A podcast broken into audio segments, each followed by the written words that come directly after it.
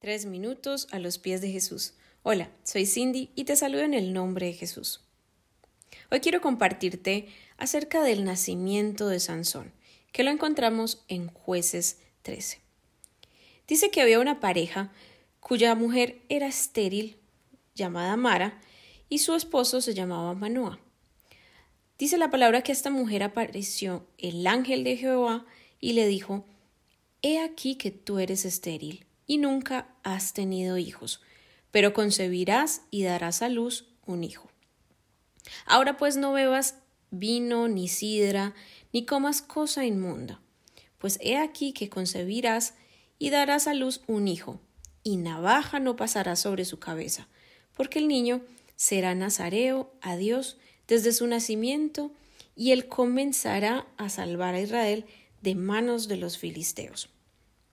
Para comenzar, cuando se habla de Nazareo, es un hombre o una mujer que hace un voto de entrega a Dios y que vive exclusivamente consagrado a Dios para agradarlo y hacer su voluntad en todo.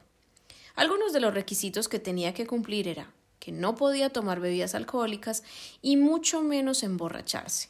No se podía acercar a los cadáveres ni tocarlos, no podía cortarse el pelo, ni podía comer ningún producto derivado de la uva vemos que Dios explícitamente le dice a esta mujer que le ha asignado una misión a su hijo y un propósito, porque éste iba a salvar a Israel.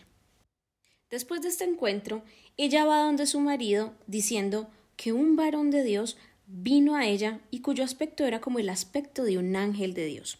Ella le cuenta lo que este ángel le dijo.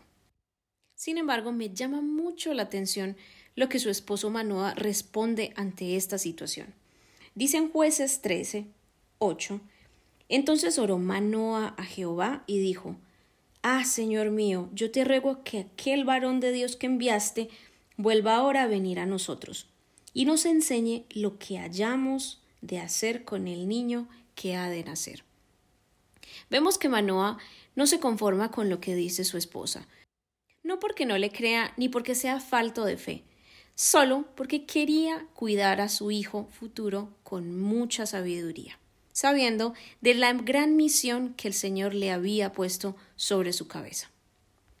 Si eres padre o piensas hacerlo alguna vez, recuerda que tus palabras, tus decisiones y tus acciones marcarán para bien o para mal el futuro espiritual, el propósito y la misión de tus hijos.